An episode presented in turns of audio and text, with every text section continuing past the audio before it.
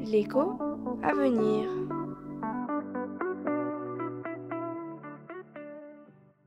J'aimerais savoir quels sont les différents types de cycles.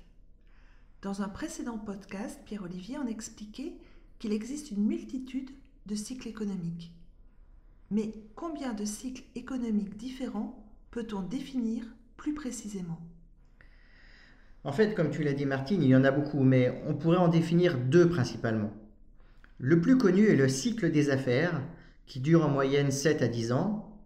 Il est dû aux variations des flux d'investissement des entreprises.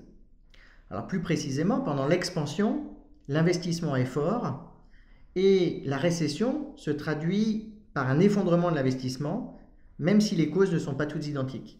Et l'autre cycle principal alors? C'est un cycle qui dure beaucoup plus longtemps et qui a été défini par Kondratiev. Donc ce sont des cycles de long terme dont la durée correspond grosso modo à l'espérance de vie. Donc ce sont des cycles de plusieurs décennies. Les phases correspondent à des régimes d'inflation et de croissance. Si l'investissement est l'élément clé du cycle des affaires, l'endettement est celui des cycles longs. Pendant la phase d'expansion, la dette privée croît et nourrit un long cycle de croissance. Au contraire, la phase de récession correspond à la correction d'une situation de surendettement et elle est émaillée de crises financières et bancaires. Ces cycles sont généralement aussi associés aux grandes vagues d'innovation disruptives, comme la machine à vapeur ou le développement de l'économie pétrolière au cours de l'après-guerre.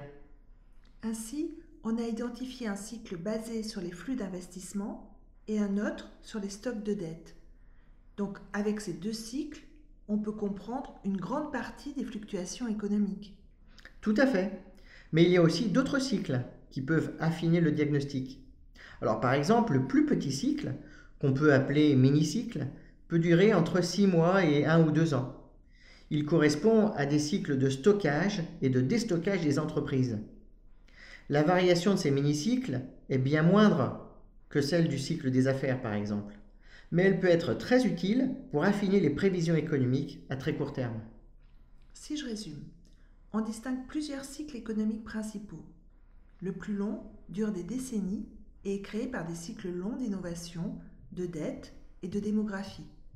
Le cycle le plus connu est le cycle des affaires, qui est lui dépendant des fluctuations de l'investissement des entreprises.